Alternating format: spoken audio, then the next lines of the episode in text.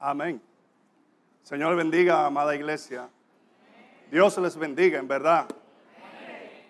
Estamos muy contentos y agradecidos al Señor por darnos la oportunidad de poder estar en esta preciosa mañana en la casa del Señor. Como dijera nuestro hermano Julio, no hay mejor lugar para estar que en la casa del Señor. Cualquier parte del mundo, ¿verdad? Es el mejor lugar. Estamos agradecidos de Dios por el privilegio también que me da de en esta mañana tener tan alto honor y compromiso, privilegio de traer el consejo de Dios eh, para cada una de nuestras vidas. Porque siempre la palabra, antes de repartirla a los demás, con quien debe de trabajar primero es conmigo. Amén. Es fácil uno eh, dársela a los demás, pero una cosa es darla a los demás y otra cosa es yo aplicármela a mí. Y nuestro compromiso es este, ver lo que Dios me está hablando a mí para entonces poder hablarle a ustedes. Eh, hoy la palabra está en el libro de Abacú. Abacú es uno de los profetas menores y un libro bastante corto, solamente contiene tres capítulos, pero con un contenido extraordinario, donde yo sé que Dios ha de ministrar a cada una de nuestras vidas. Abacú capítulo 3, su versículo 1 y 2 solamente, aunque estaremos mirando eh, otros versículos en el mismo libro, pero este es nuestro versículo base.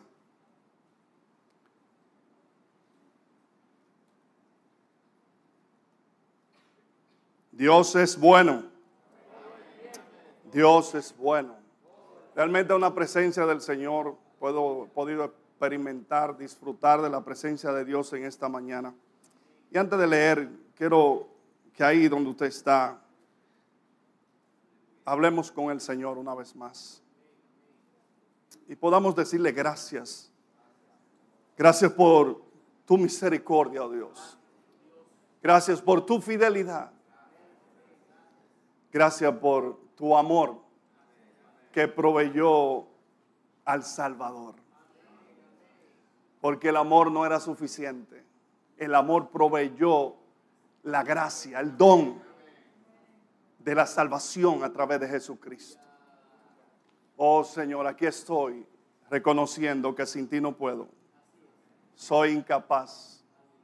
Mi intelecto no es suficiente. Mis conocimientos no son suficientes. Oh Dios, si tú no estás conmigo, si tú no estuvieras aquí conmigo, sería imposible el yo poder hablar tu palabra. Por eso deposito mi mente, mi corazón y todo mi ser para que tú lo tomes en este momento y edifique tu iglesia. Es tu iglesia. No es la iglesia del pastor Amor Victorino, es tu iglesia, Jesús.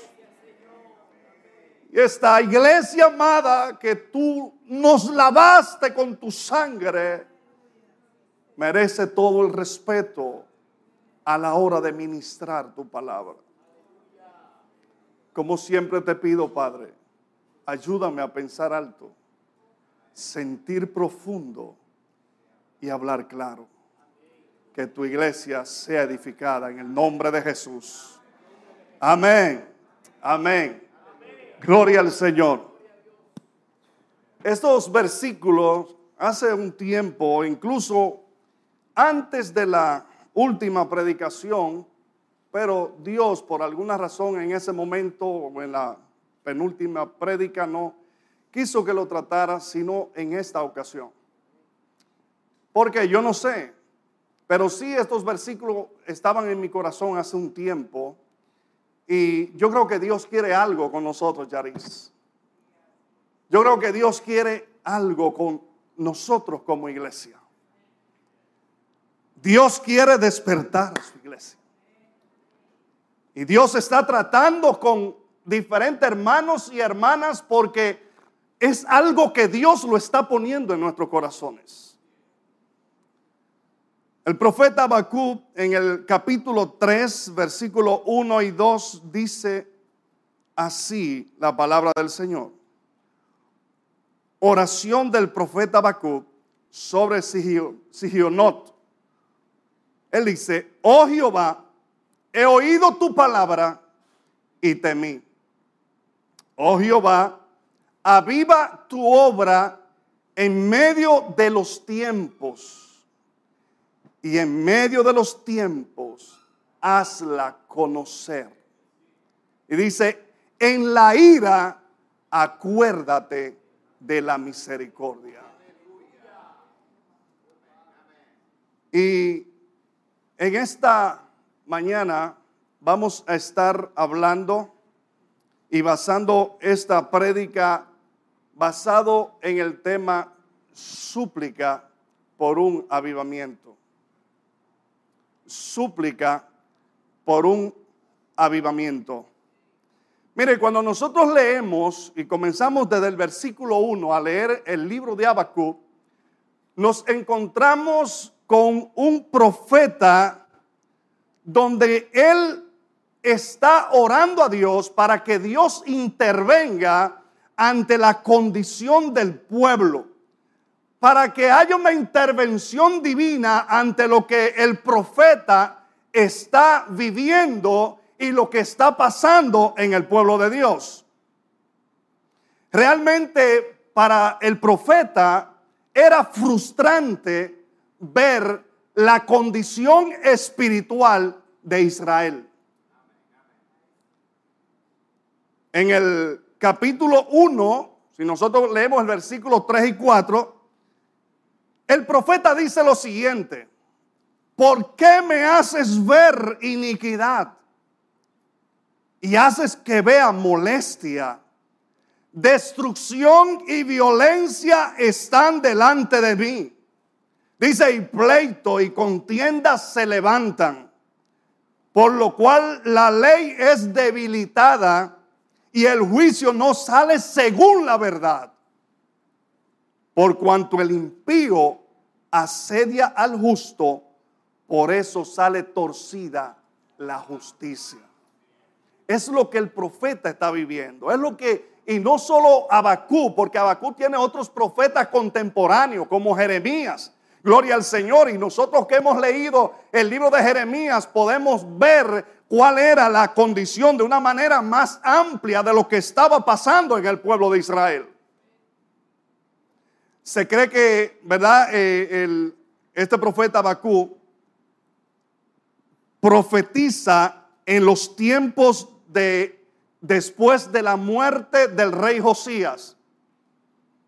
Y saben que Josías fue un rey que hizo unas reformas en Israel extraordinarias. Josías, el abuelo de Josías era Manasés, el peor rey de Israel. Cuando Josías sube al trono, apenas tenía ocho años. Pero lo que él hizo a pesar de ser un joven, fue extraordinario. Ahora bien, ante la idolatría, el escenario de la idolatría, de la maldad, del pecado, de la iniquidad, de la injusticia, el profeta recibe la respuesta, pero no como él esperaba. Porque él ora en el capítulo 1. Entonces el profeta está esperando una respuesta, pero no es la respuesta que él estaba esperando.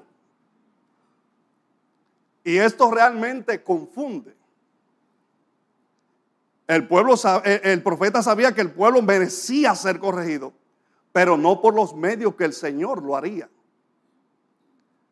Dios le dice en el capítulo 1, versículos 5 al 9, y me gusta la traducción del lenguaje actual porque es tan gráfico esto, dice, el Señor responde al profeta, Observen las naciones, mírenlas, asómbrense, pues estoy haciendo algo en sus propios días, algo que no creerán, aun si alguien les dijera, estoy levantando a los babilonios, un pueblo, oiga, cruel y violento.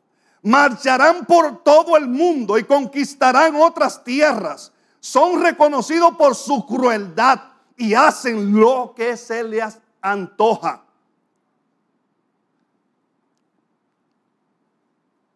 Dice, sus caballos son más veloces que leopardos y más feroces que lobos al anochecer.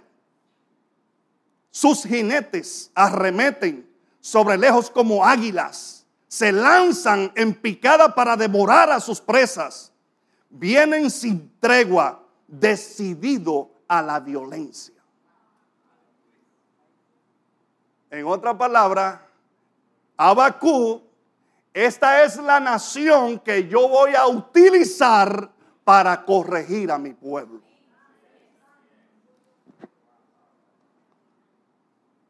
Dice que sus multitudes avanzan como el viento del desierto, barriendo cautivo, cautivos a su paso como si fueran arena. Cuando el profeta oye esta primera palabra de parte de Dios, se quedó. Si él estaba frustrado, ahora es que está frustrado. Si él estaba mal, ahora es que él está mal, de verdad.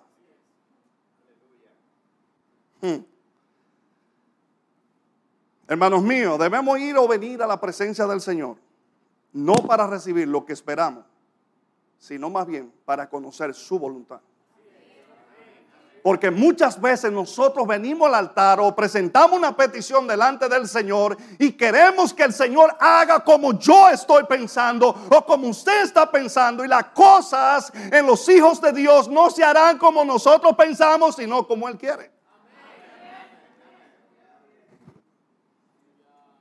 Tenemos que entender que Dios responderá no necesariamente como nosotros queremos, sino más bien como Él en su soberanía así lo quiere, conforme a su propósito para nuestras vidas. Porque primero está Dios y como leyera nuestro hermano Tony, su reino. Dios, si hay algo que Dios le preocupa, es el bienestar de su novia, de su iglesia, de su esposa. Lo demás es secundario. No importa qué tan grande o independientemente de lo grande, de lo, de lo desesperante o de lo que sea. Aleluya, Dios nos quiere más en su presencia.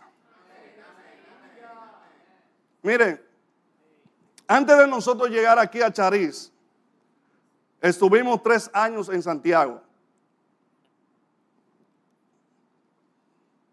Y yo, nunca se me olvida esto. En una calle, eh, generalmente cuando no tenía vehículo, yo caminaba mucho a pie.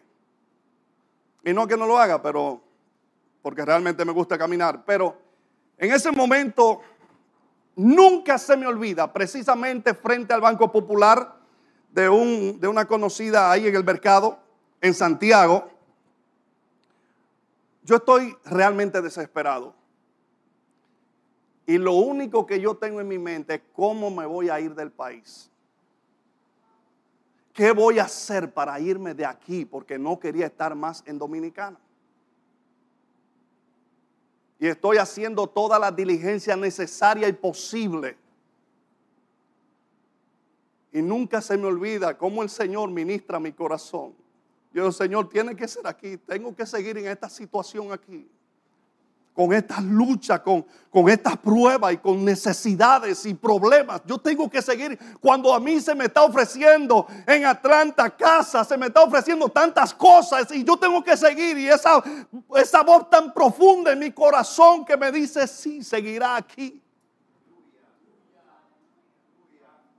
Hasta ahí llegué. Porque eso es lo que Dios quiere de su iglesia no que salgamos corriendo la primera oportunidad, como que, como que ya cuando las puertas aparentemente se abrieron, conseguimos lo que queríamos, el dinero que necesitábamos para tal o cual cosa, como que esa es la voluntad de Dios. No se equivoque. Muchas veces hay medios, facilidades que las mismas relaciones nos han brindado y pueden permitirnos conseguir cosas que no necesariamente están en los planes y la voluntad de Dios para nosotros.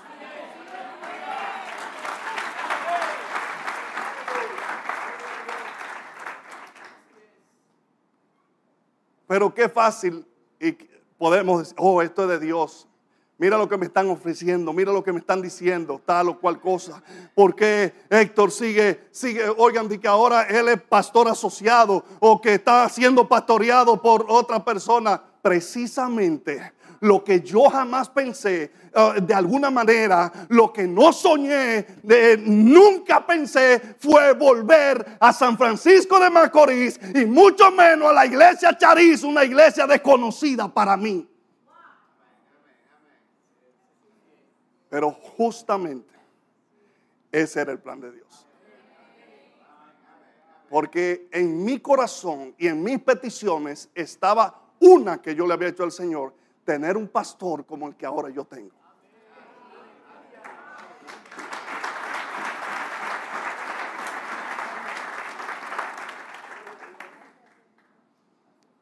Sí, porque es como dice el escritor de Hebreo, eh, que el Señor es el que ama disciplina. Su versículo capítulo 12. Y azota a todo el que recibe por hijo. Él dice, si soportáis la disciplina, Dios os tratará como a hijos. Porque qué hijo es aquel a quien el Padre no disciplina. Pero si se os deja sin disciplina, de la cual todos han sido eh, participantes, entonces sois bastardos y no hijos. Es verdad que la disciplina no es buena. En el momento al muchacho le duele que lo disciplinen, le molesta y extraña y cuántas cosas en el momento. Pero luego nosotros ahora decimos, gracias a Dios por el papá y la mamá que me dio. Porque si me hubiera dejado lo que yo quería, ¿quién sería yo hoy? Porque hablamos de esta generación, pero las nuestras no eran tan buenas tampoco. No éramos fáciles.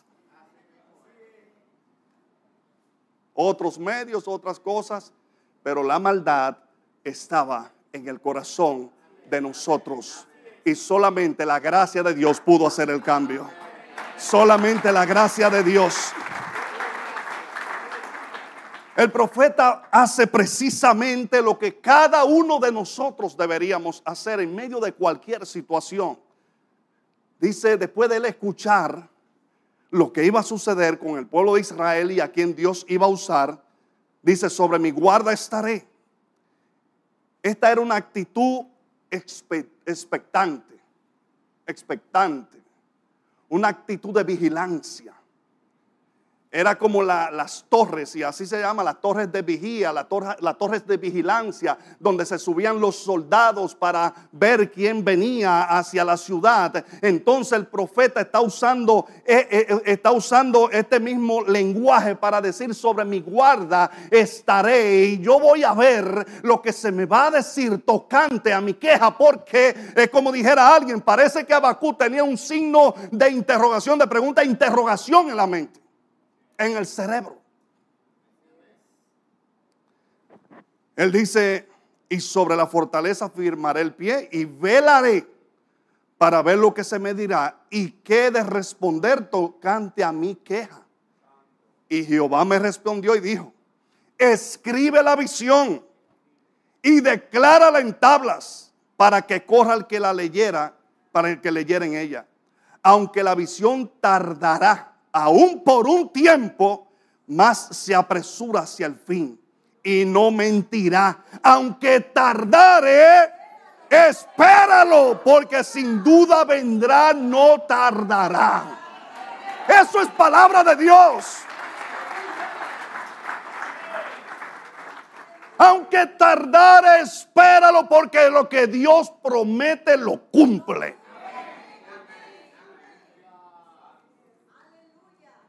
Mire, Abacú estaba como estamos nosotros muchas veces, que pensamos que Dios no está haciendo nada. Al ver todo lo que está pasando, Abacú pensó, no, Dios se olvidó del pueblo, Dios se olvidó de nosotros. Pero no. La respuesta de Dios es que había, debía ser paciente. El pecado y la injusticia de los hombres no quedará sin castigo. Se pueden burlar de la iglesia, se pueden burlar del pueblo de Dios, pueden decir lo que digan, pueden hablar lo que hablen. Y mire, si hay algo que yo tengo cierto, estoy tan seguro, es de que Dios no dejará que el impío se burle hasta su muerte, hasta la eternidad, sin que pase por el juicio divino. Dios lo hará. Lo hace con nosotros. Dios no nos pasa por alto nuestra falla y nos disciplina. Entonces va a dejar sin su merecido aquello que no le importa nada, ni le interesa nada lo de Dios. No, tendrán lo suyo. A su tiempo, pero lo tendrán. Sí, porque parece como que Dios, ¿verdad? Muchas veces no va a hacer nada. Lo hará. Dice, le dice aquí el versículo 4, ve aquí aquel cuya alma no es recta se enorgullece. Y termina este versículo con la verdad, con las célebres palabras, más el justo por su fe vivirá. Más el justo por su fe vivirá. Mire, nosotros como iglesia realmente estamos súper bien. No estamos teniendo ningún tipo de problema por causa de la prédica del Evangelio. Cualquiera puede decir que es cristiano. Cualquiera. Eh, los, los, medios de comunicación están inundados. Bendiciones, Dios te bendiga. El brujo le dice bendiciones, Dios te bendiga. Y así sucesivamente.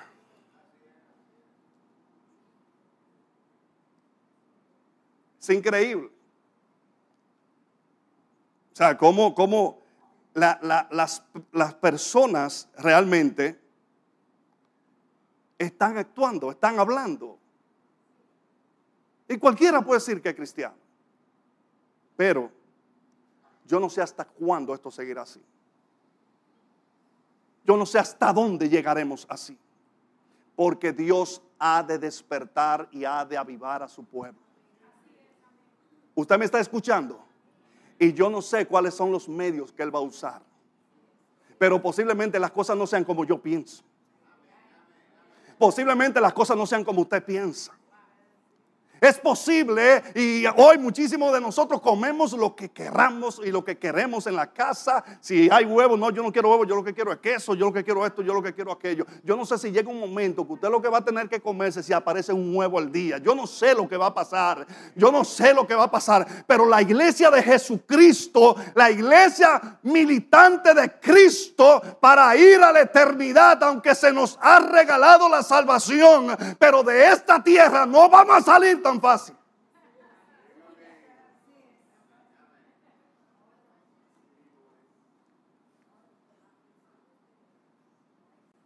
¿O es que acaso nosotros somos mejores que los primeros cristianos?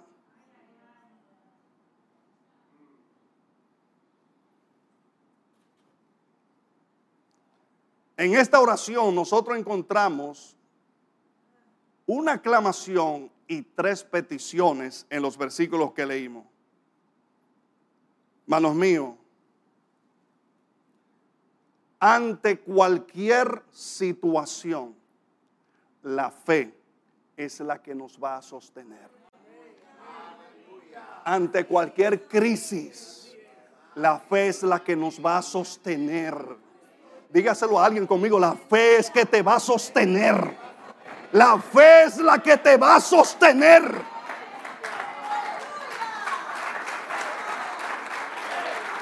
Oh, gloria a Dios. Es la fe la que va a sostener al pueblo de Dios.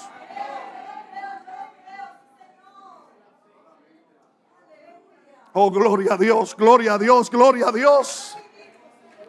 Gloria al Señor. Es que el justo por la fe que va a vivir. Jóvenes, damas, caballeros que estamos aquí, ustedes jóvenes que van subiendo, ah, involúcrate. Tú debes crecer en la palabra, porque te va a encontrar con personas en el camino que son asesinos de la fe. En la universidad van a querer asesinar tu fe. Y decir que eres obsoleto, obsoleta. Pero la fe en Cristo vivo y de poder es lo que te va a sostener de pie hasta el final. Es lo que te va a sostener de pie hasta el final. Es lo que nos va a sostener de pie hasta el final. La fe en Él. La confianza en Él. La certeza en Él. La seguridad en Él. Solo eso nos ayudará a estar de pie. Solo eso. Saber quién es Él. Más lo que yo he recibido, saber quién es Él y lo que Él ha prometido.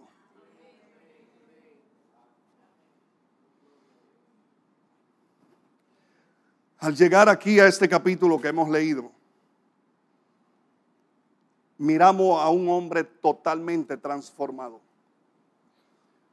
Porque Abacú no solamente ya sabe lo que va a pasar con el pueblo de Dios, sino que va a pasar con aquellos que serán instrumentos de Dios. Entonces vamos a ver. Hay un gran cambio en el profeta.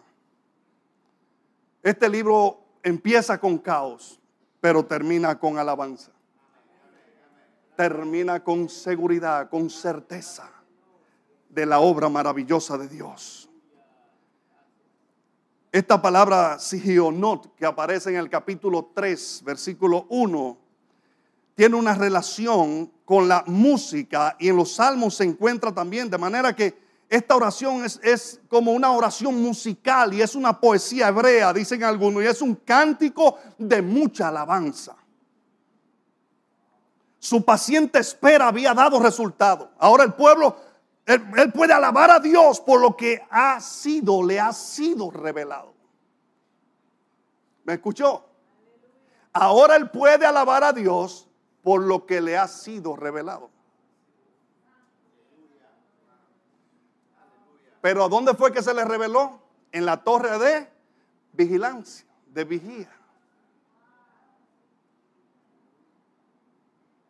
Nosotros necesitamos ir a la torre de vigilancia o venir a la torre de vigilancia ante las adversidades que enfrentamos a ver qué se nos dice.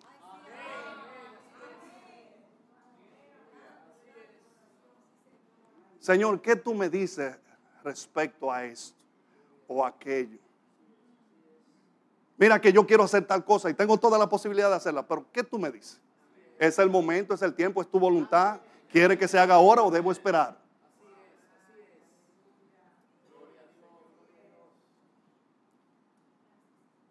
Y él dice, he oído tu palabra y temí. Cuando escuchamos la palabra de Dios, realmente, inmediatamente entra en nuestro ser un temor reverente e inmediatamente hay que inclinarse delante de Él. ¿Qué está, qué está provocando, qué está produciendo la palabra de Dios en nuestra vida en este tiempo? En todos y cada uno de los mensajes que nosotros escuchamos acá. ¿Qué está produciendo en nuestras vidas? Cuando yo leo esta primera parte de este versículo y vuelvo a Josías, en, el, Segunda Reyes, capítulo 22, 11 al 13. Porque él dice que, que cuando escuchó la palabra de Dios tuvo temor, dice Abacú, ¿verdad que sí? Entonces dice, y cuando el rey hubo oído las palabras del libro de la ley, rasgó sus vestidos. Y esta era una señal de arrepentimiento. Esta era una señal externa de que la palabra que él había escuchado, porque él mandó a reparar el templo, él mandó a cerrar las grietas que el templo tenía, él mandó a, poner en orden la casa de Dios, pero la palabra de Dios estaba tan olvidado que ahí entre los escombros se encontró el libro de la ley. Entre los escombros estaba abandonado ahí el libro de la ley. ¿Dónde está este libro en tu vida? ¿Dónde está este libro en nuestras vidas? ¿Lo lee cuando puede y si sobra tiempo? ¿O es tu primer alimento al amanecer? Esa respuesta es suya. Usted sabe en qué lugar está el libro de la ley en su vida. Entonces, cuando el, rey Josías escucha la palabra de Dios, dice que rasgó su vestido. Luego el rey dio orden al sacerdote Hilcías, entre otros, ¿para qué? Id y preguntad a Jehová por mí y por el pueblo y por toda Judá acerca de las palabras de este libro que se ha hallado, que se ha hallado porque estaba perdido porque grande es la ira de Jehová, que se ha encendido contra nosotros por cuanto nuestros padres no escucharon las palabras de este libro para hacer conforme a todo lo que nos fue escrito. Nunca abandone, nunca podemos abandonar el consejo de Dios que se encuentra en su palabra, en la Biblia. Ah, es que cuando yo voy a leerla me da sueño. Usted tiene problemas, reprende ese espíritu. Es que cada vez que voy a leer la Biblia me da sueño. Si no es un espíritu, está escogiendo una mala hora entonces. Quizás después que viste todo lo que quisiste en tu teléfono, en tu tablet, en tu, en tu lo que sea, entonces quiere venir a leer el capítulo o los cinco versículos. Y, es que estoy muerto del sueño, muerta. De, es que no, es que me da su, claro que te tiene que dar sueño.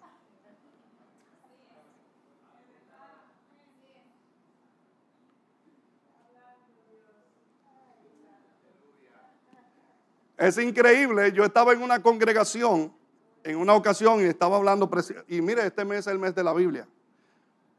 Y, estaba hablando de que cuántos habían leído la Biblia completa. En una congregación un poquito grandecita.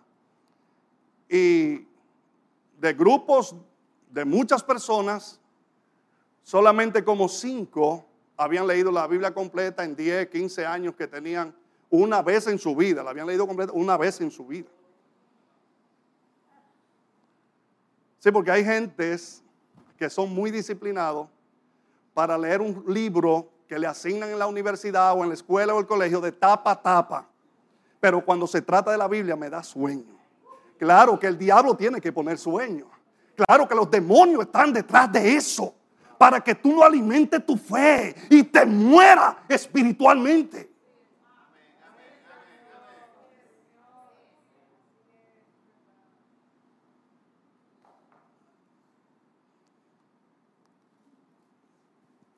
Su silencio me conmueve.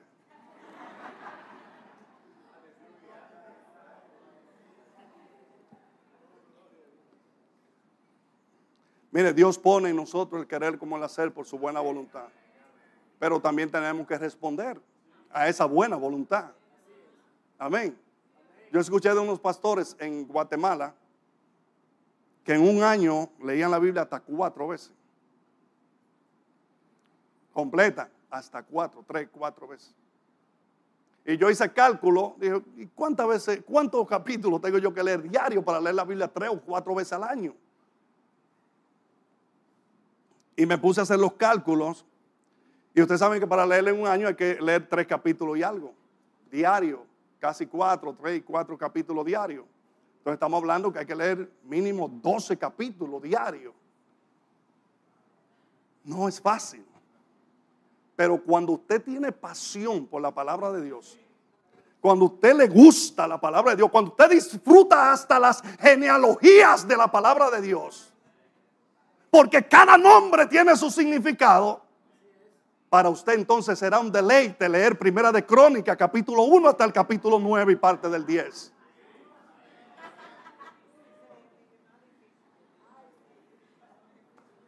O leer Levítico número, que cuando llegamos ahí, esos números y tantos números y tantas cosas.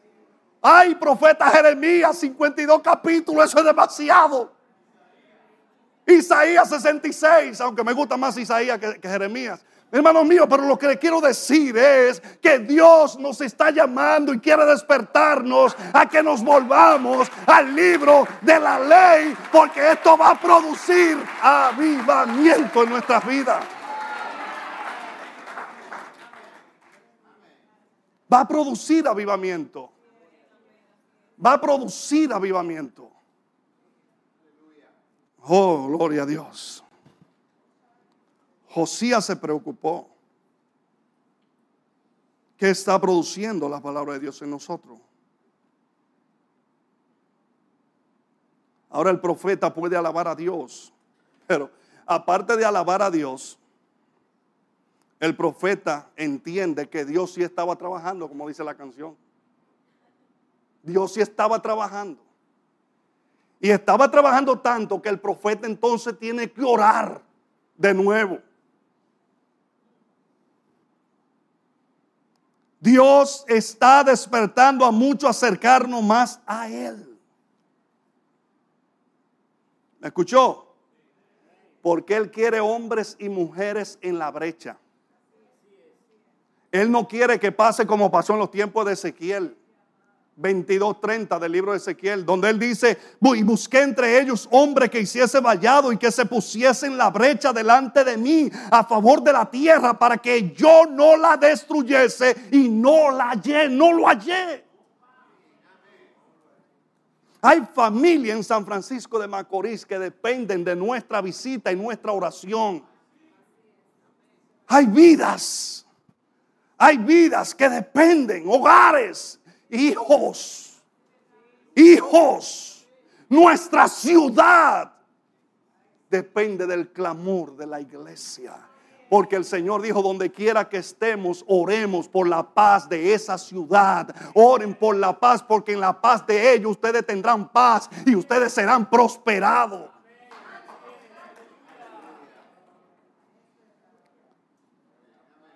Profeta dice, oh Jehová, viva tu obra en medio de los tiempos. Abacú simplemente oró por avivamiento, sabía cómo Dios obró una vez y cómo su pueblo respondió una vez. Y Abacú quería ver esto nuevamente. Sí, porque el pueblo de Israel subía y bajaba.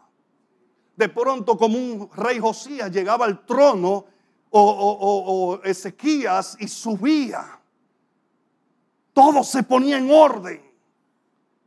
Y, y Abacú sabía de estas cosas. Pero cuando sucede un avivamiento, el, avivamiento va a suceder cuando el corazón de nuestro es liberado de las distracciones y los placeres efímeros que para ser profundamente invadido por hambre y sed de Dios. Muchas cosas que están, están aniquilando la fe, la devoción, el deseo por Dios, por su presencia en nuestras vidas. ¿Usted, que, usted cree que, que es suficiente lo que usted ha experimentado? Ah, yo soy salvo ya, el Señor me llamó, aquí estoy. Gloria a Dios, qué bueno, cada domingo en la congregación, voy a la célula si puedo y quiero, y así, bien chévere.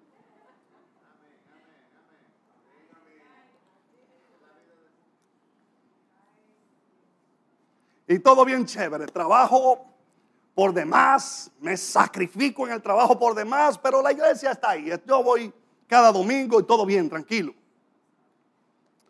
No, mi hermano.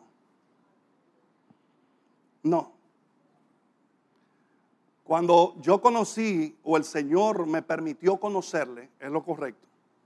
El que me ganó a mí, o fue el vaso que Dios utilizó para traerme a sus pies, cuando yo llegué al templo, ese hombre yo lo veía antes de empezar el servicio, media hora, 45 minutos y una hora de rodilla en el altar. Y yo sí, ¿qué es lo que hace tanto ahí de rodilla? Yo soy nuevo, yo no, ¿qué sabía yo? Luego yo supe lo que él hacía tanto de rodilla. Sí, porque en la humillación, en la rodilla, en la rodilla, en la humillación, en la búsqueda constante, es que vamos a experimentar verdadero avivamiento en nuestras vidas. Es que vamos a experimentar las cosas gloriosas del cielo.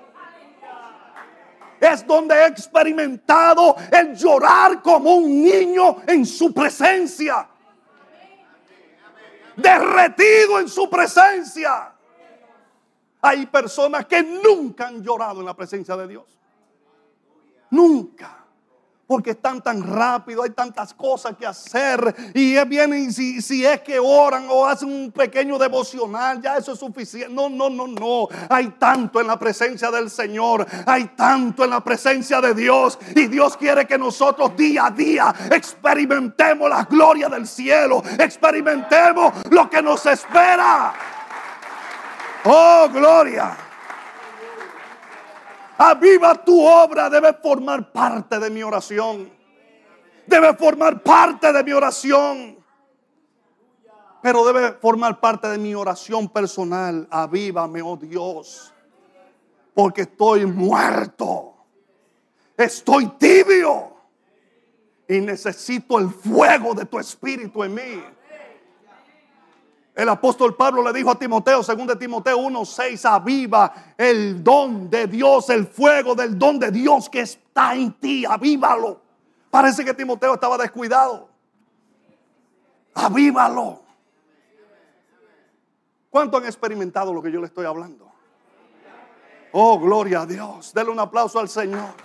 Porque es lo mejor que podemos experimentar. Y aquellos que no han experimentado estar en la presencia de Dios, tiempo con Él, búsquelo y lo hallará. Y lo experimentará. Y Dios tiene más para nosotros que lo que nosotros podamos pedirle. Y cuando estamos en su presencia, todo se olvida. Todo toma otro color. Aleluya, podemos entrar a una habitación frustrado, en una habitación eh, deprimido, depresivo. Pero cuando salimos de la presencia de Dios, el que nos rodea tendrá que ver y decir, algo está pasando en tu vida. No veo lo mismo que veía antes. Eso es lo que Dios quiere que mostremos, la gloria de Él a todo aquel que nos rodea cuando nos miren al rostro. A menudo estamos culpando a la iglesia, a todo el mundo, por la decadencia espiritual, por las cosas que están así o asados. Y nosotros somos la iglesia. Usted y yo somos la iglesia. Usted y yo somos la iglesia. Debemos orar por avivamiento personal diligentemente. Pero para eso hay que observar nuestra conducta, nuestro andar. Si está glorificando a Dios, cuál es nuestra conducta privada, la cual únicamente ve el Señor nuestra forma de hablar. Hoy somos tan ligeros para hablar y decir cosas. Fácil. ¿Qué tanto estamos hablando de Jesús? Hable de Jesús. Yo invito a todo el que pueda para acá. El que no quiere venir, problema de él con el Señor al final. Ah, pero le invité, sí, le invité. No vino, será su problema. Seguiré insistiendo y persistiendo hasta que Dios me permita y Dios obrará. Conforme a su voluntad. ¿De qué manera? Yo no sé. Conforme a su voluntad. Amén.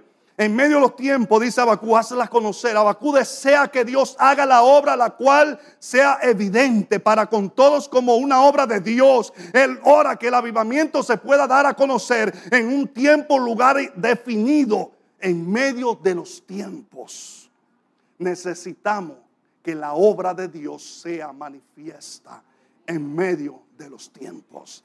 En estos tiempos necesitamos que Dios manifieste su obra, que sea evidente de que Dios está obrando en Chariz como nunca antes. Que está obrando en nuestras vidas. Pero aquí viene y le dice la última, la última parte. En la ira, acuérdate de la misericordia. Porque en verdad la ira de Dios venía recia y era merecida. Abacú lo sabe que lo merece. Y nosotros sabemos que merecemos la ira de Dios. Y que este mundo merece la ira de Dios. Pero hay que orar por misericordia. Ten misericordia, oh Dios. Aviva tu obra en medio de los tiempos. En medio de los tiempos, hazla conocer pero en tu ira, acuérdate de tu misericordia. Sí, porque la misericordia es no darnos lo que usted y yo no merecemos.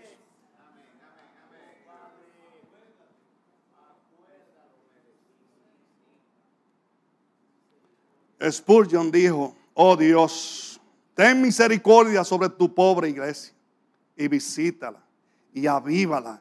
Ella tiene pocas fuerzas ella tiene el deseo de guardar tu palabra. Oh, refrescala, restaurale tu poder y dale aún el ser grande en esta tierra.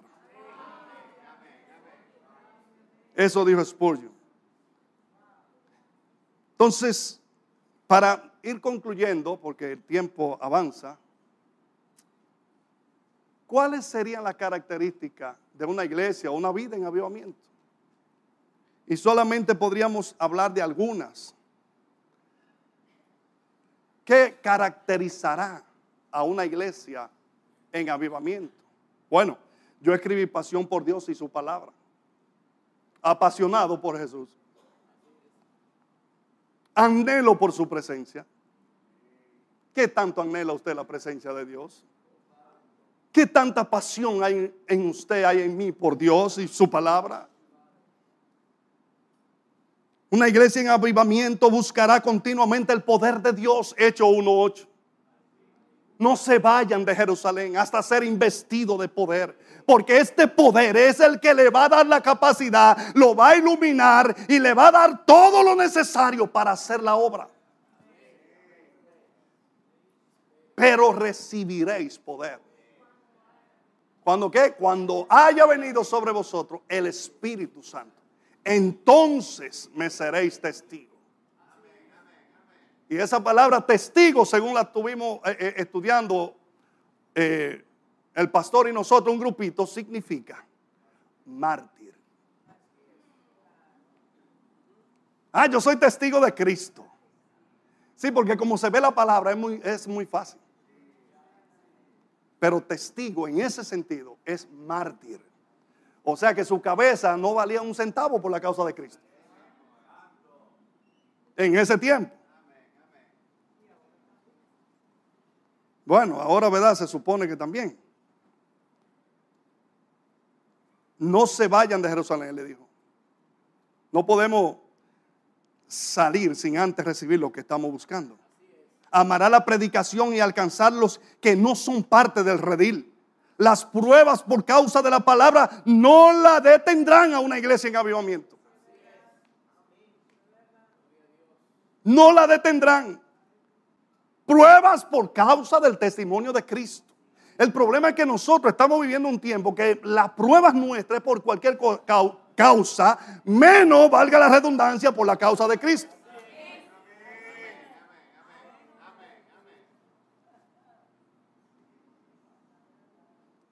¿A cuál de nosotros fue el último que le trajeron una puerta cuando fuimos a visitar para evangelizar? Pues mire, quítese de ahí. Usted no me habla a mí de religión ni de está Jesús. ¿Qué es lo que usted me está hablando a mí? ¿Cuándo, fue, ¿Cuándo pasó eso? La última vez que pasó eso en su vida. Porque lo, lo miraron con una Biblia en la mano o porque le estaba hablando a alguien de Cristo o usted está apasionado por la predicación de la palabra. ¿Cuándo fue la última vez que le dijeron si no te me quita de ahí no respondo?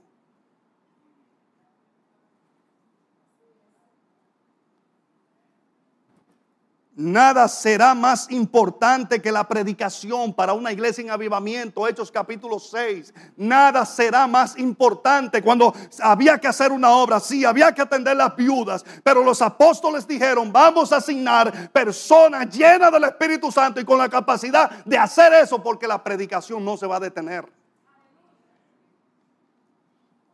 Qué fácil nos detienen cualquier cosa en este tiempo las persecuciones para la iglesia primitiva y para esos tiempos eran combustible. Eran combustible. ¿Por qué? Porque en el capítulo 4, versículo 16 al 20, llevan a los apóstoles ante el concilio. Los llevaron algunos de ellos, a Pedro y a Juan, y lo llevan y le dicen, óiganme, ustedes van a dejar de hablar en ese nombre, porque ellos no podían azotarlo en el momento, no podían eh, hacerle nada, porque el pueblo sabía que se había hecho una obra que nadie podía negar. Se paró un paralítico. Entonces ellos dijeron, pero en ese nombre no hablen más. juzguen entre Dios y ustedes si es, si es, si es eh, eh, menester que nosotros le escuchemos a ustedes, dejemos de predicar lo que hemos visto y oído. En otras palabras, sus amenazas no, no, no nos interesan. Nadie nos va a detener. Y eso era piedra y palo y persecución y, guerra contra, contra la iglesia y se levanta un Saulo de Tarso, oiga, con toda la furia del infierno y en Damasco lo esperaron. Camino a Damasco lo esperaron. No tuvo más que decir quién eres, Señor. ¿Qué tú quieres que yo haga? Capítulo 9 del libro de los Hechos. ¿Qué tú quieres que yo haga? ¿Quién tú eres? Me tumbaste. Yo soy Jesús, a quien tú persigues. Oh, gloria a Dios. Yo soy Jesús a quien tú persigues. Entra para Damasco, que allá se te va a decir lo que vas a hacer. Y tú vas a ver, le dijeron a Ananías, no te preocupes, él ha sido un perseguidor, pero él va a ser perseguido ahora. Ve y ora por él. Porque yo le voy a enseñar cuánto es necesario sufrir por causa de mi nombre. Dijo Jesús. Manos míos, nuestras pruebas no son nada comparadas con lo que pasó la iglesia de Cristo al principio las persecuciones del círculo romano, donde los cristianos eran antorcha, donde las fieras se lo comían, pues la sangre ahogaba el canto de aquellos hombres y mujeres, niños y adolescentes que adoraban al Cordero, pero nada quebrantaba su fe, nada lo detenía.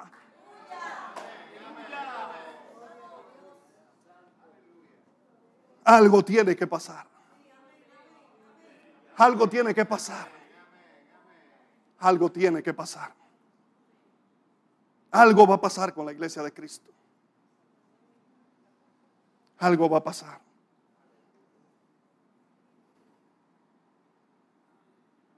Roma creyó, los emperadores creyeron detener a los que hablaban de Cristo. 300 años de persecución donde la espada pocas veces se envainó. Oscuridad.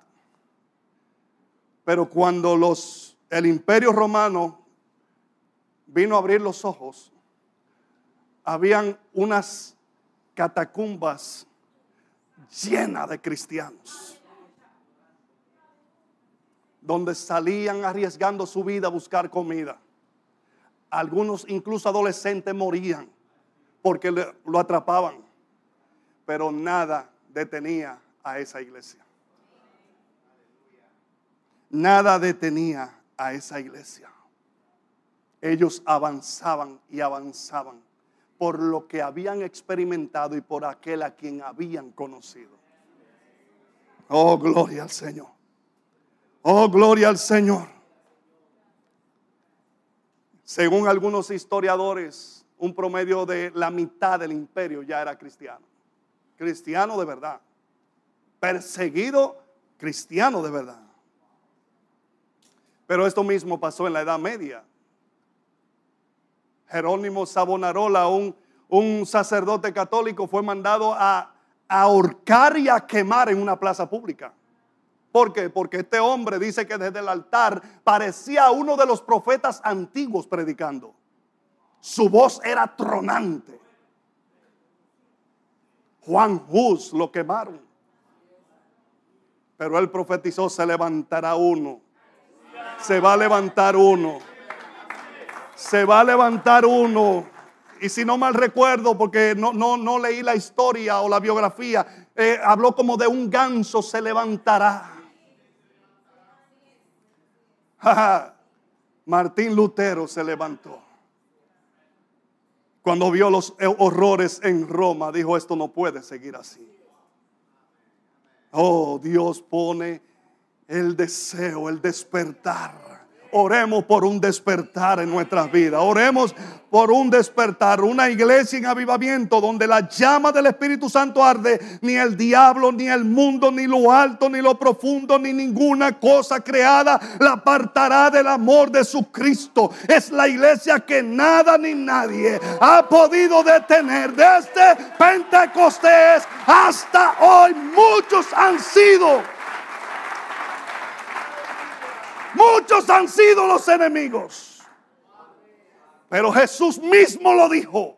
Las puertas del infierno no prevalecerán contra mi iglesia. Podemos ver lo que veamos, pero la iglesia sigue de pie, militante y triunfante en la tierra. Y Dios, en su soberanía y como Él entienda, cumplirá su propósito en su iglesia, que es usted y que soy yo. Dios le bendiga. Dios le bendiga. Póngase sobre sus pies un momento. Aleluya. Nada detendrá, ha podido detener ni detendrá la iglesia de Cristo. Nada, nada, nada. Pon, pon tu mano aquí dile, Señor, avívame. Avívame, despiértame. Oh Dios, despiértame. Oh Dios, despiértanos. Levántanos con poder.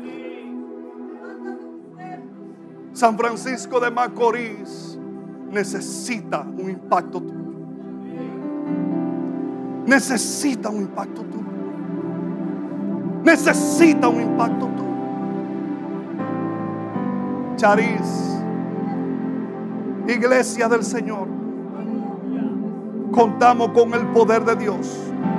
Óyelo bien. Usted y yo contamos con el poder de Dios y todo lo necesario para impactar nuestra ciudad como nunca antes. Esta ciudad necesita una iglesia avivada. Esta, esta ciudad necesita una iglesia despierta. Una iglesia dispuesta para su Señor. Aquí estamos, Señor. Te necesitamos. Te necesitamos. Oh Dios, perdónanos por las tantas distracciones. Por aquellas cosas muchas veces incluso buenas, pero toman tu lugar. Toman tu parte en nuestras vidas. Y a ti, Señor, solamente te estamos dando la sobra del día perdónanos, restauranos, levántanos. Merecemos tu ira, pero ten misericordia de nosotros. Ten misericordia de nosotros. Bendigo tu nombre por tu iglesia. Confío, Señor, de que tu propósito se seguirá cumpliendo aquí. y que tú traerás un despertar como nunca antes. Los dones fluirán, el poder será manifiesto, los enfermos sanarán, el endemoniado será libre, el adicto será libre.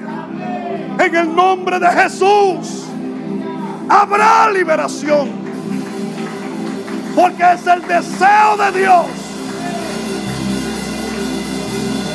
Una iglesia que avanza llena del poder del Espíritu Santo.